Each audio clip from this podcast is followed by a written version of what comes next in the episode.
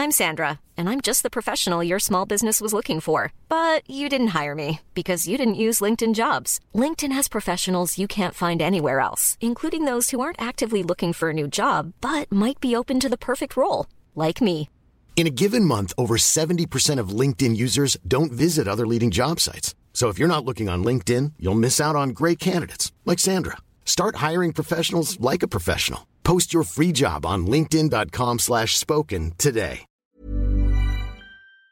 La première ministre Elisabeth Borne devant l'Assemblée nationale pour défendre un gouvernement dans la tourmente en ce moment et une France qui semble toujours ingouvernable. 200 000 nouveaux cas de coronavirus en France en 24 heures et le retour du masque dans une ville du Sud ou encore une fonctionnalité euh, TikTok déployée euh, cette semaine. Salut c'est Hugo, j'espère que vous allez bien. Retour au bureau après le tournage hier euh, de mon côté et on est parti ensemble pour une nouvelle plongée dans l'actualité en une dizaine de minutes. On commence donc avec le sujet de ces actus du jour, une étape majeure a eu lieu ce mercredi pour le nouveau gouvernement d'Elisabeth Borne. Mais ce gouvernement reste extrêmement contesté, on va voir pourquoi. En gros, ce mercredi, euh, la première ministre Elisabeth Borne tenait euh, devant l'Assemblée nationale ce que l'on appelle le discours de politique générale. C'est en fait une tradition à laquelle doivent se plier tous les nouveaux euh, premiers ministres et ça sert en gros à présenter devant les députés les grandes lignes et les grandes réformes qui sont envisagées par le gouvernement. Bon là, la particularité en l'occurrence, cette année, c'est que la République en marche n'a pas de majorité à l'Assemblée nationale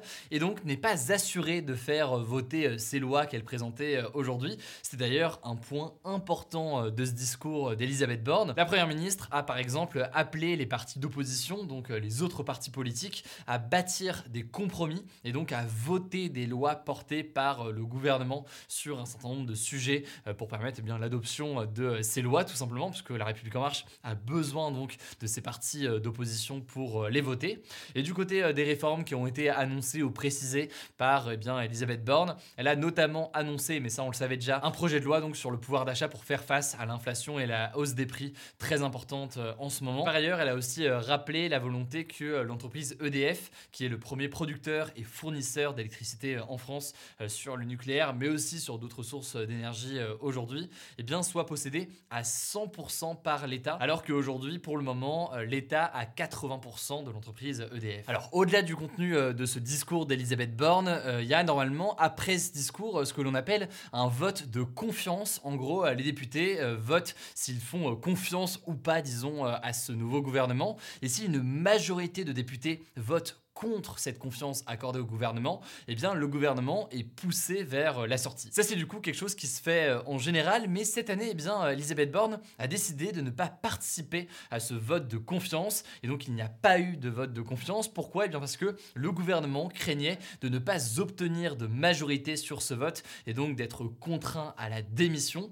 C'est un choix d'ailleurs qui a été critiqué par les députés des autres partis politiques, mais donc du côté du gouvernement, on assume ce choix de ne pas faire de vote de confiance. Alors maintenant, il y a un autre mécanisme qui est à disposition des autres partis d'opposition pour tenter de renverser le gouvernement. C'est ce qu'on appelle la motion de censure. Je vous en ai parlé, il me semble, en début de semaine. Et en l'occurrence, ça a été euh, déclenché ce mercredi par euh, la NUPES, donc euh, l'alliance des partis de gauche. Alors qu'est-ce que c'est? Ça fonctionne un petit peu sur le même principe qu'un vote de confiance, si on veut vraiment schématiser. En fait, si une majorité absolue de députés, donc au moins 289 députés, votent cette motion de censure, eh bien le Premier ministre est obligé de présenter la démission, sa démission et la démission du gouvernement. Et donc euh, le vote de cette motion de censure euh, déposée par euh, la NUPES, il n'aura pas lieu avant vendredi, car il faut un délai d'au moins 48 heures entre le dépôt et le vote. Cependant, et on peut le dire dès maintenant, cette motion de censure, elle a extrêmement peu de chances d'aboutir, car le parti Les Républicains et le Rassemblement National ont déjà annoncé qu'ils ne voteraient pas cette motion de censure. la présidente par intérim des Républicains, par exemple, Annie Genevard, a expliqué sur BFM TV qu'il ne voulait pas réaliser, je cite, un coup politique qui serait selon elle irresponsable. Et du côté du Rassemblement national, le député Sébastien Chenu a expliqué sur RTL que le Rassemblement national ne voulait pas, je cite, tout bloquer et tout casser.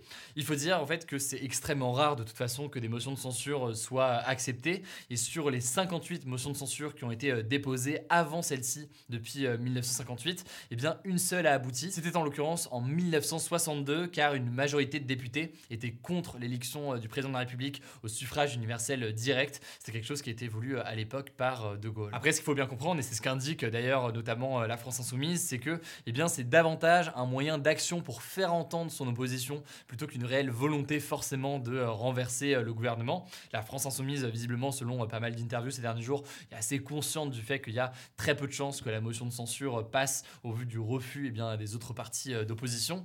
Et d'ailleurs, selon Michel Verpeau, qui est spécialiste de la Constitution et qui est cité par France Info, les motions de censure, c'est justement surtout un moyen d'interpeller le gouvernement et de montrer son désaccord plutôt que réellement un moyen de renverser ce gouvernement. Il faut rester prudent, mais a priori, donc, la motion de censure ne va pas passer et le gouvernement devrait euh, rester en place. Cela dit, eh bien, c'est là que le plus dur commence en réalité pour le gouvernement, parce qu'à partir de lundi, eh bien, le gouvernement va pouvoir soumettre des premiers euh, projets de loi à l'Assemblée nationale. Et donc là, eh bien, il y aura l'épineuse question vont-ils réussir à obtenir une majorité des votes à l'Assemblée nationale pour faire voter euh, toutes leurs lois? Ça incite forcément à des alliances et à des discussions avec les autres partis politiques. C'est vraiment une situation qui est inédite, notamment par rapport à 2017. Certains d'ailleurs estiment déjà que la France, dans l'état actuel, est ingouvernable, que euh, tout ça va se solder et finir tôt ou tard par une dissolution de l'Assemblée nationale. En gros, certains estiment que le président va finir par vouloir organiser de nouvelles élections législatives en espérant à ce moment-là qu'une majorité se dégage d'une façon ou d'une autre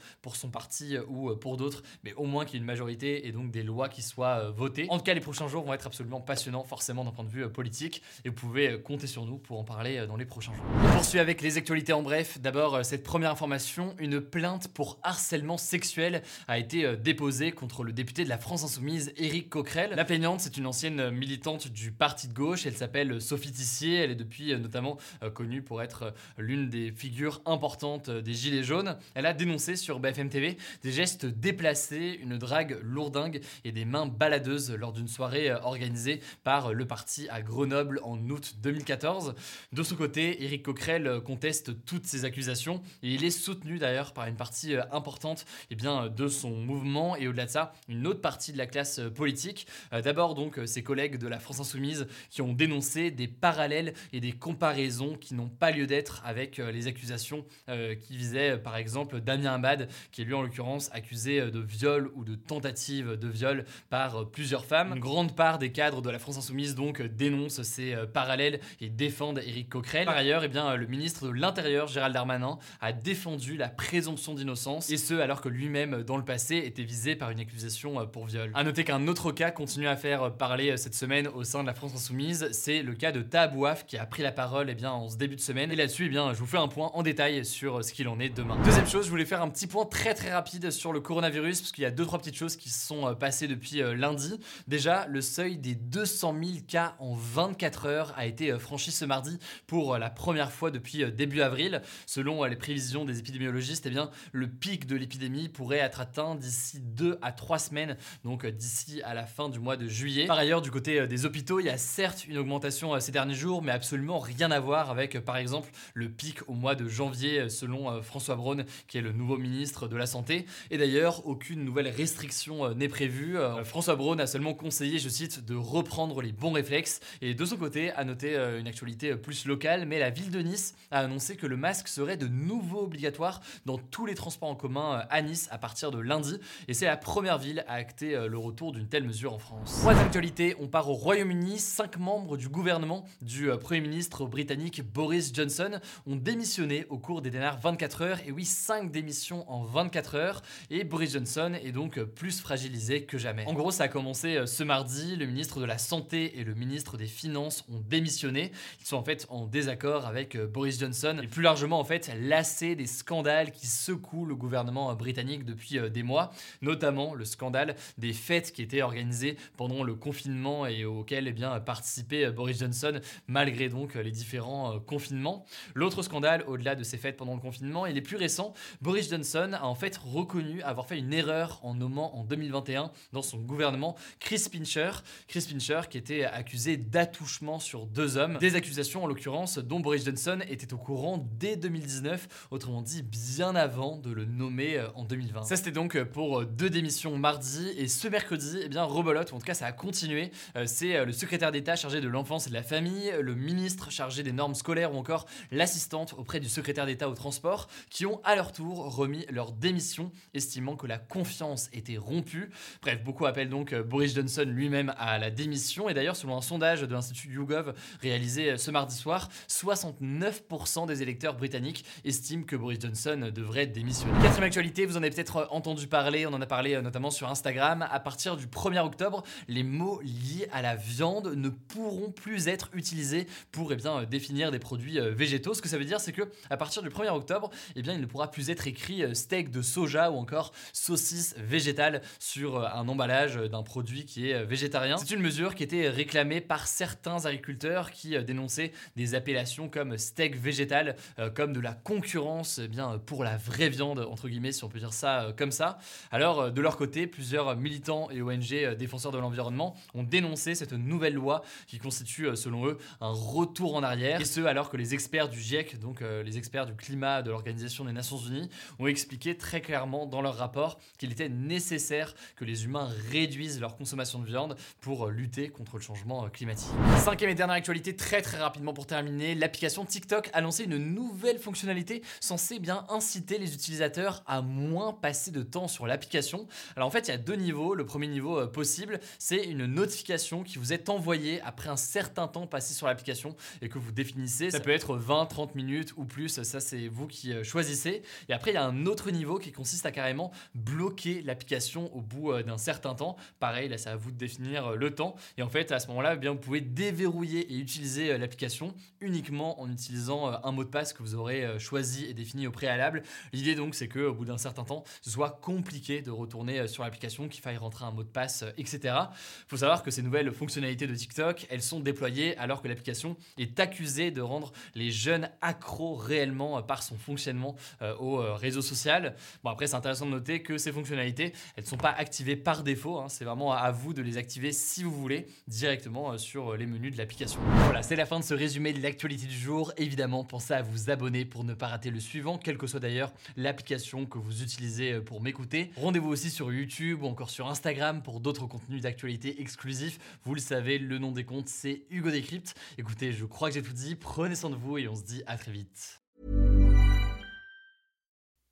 Hey marketers, want a matchmaker to set you up with your perfect audience? Well, look no further. Get intimate right away with host read sponsorships with ACAST. Use ACAST's self serve ad platform to search and partner up with a podcaster or two from our network of more than 100,000 shows. Have them sing your praises in their own words. And get their listeners ready to be wooed into loyal customers. It's the ultimate loving endorsement. Book host read sponsorships with ACAST. Head to go.acast.com slash closer to get started.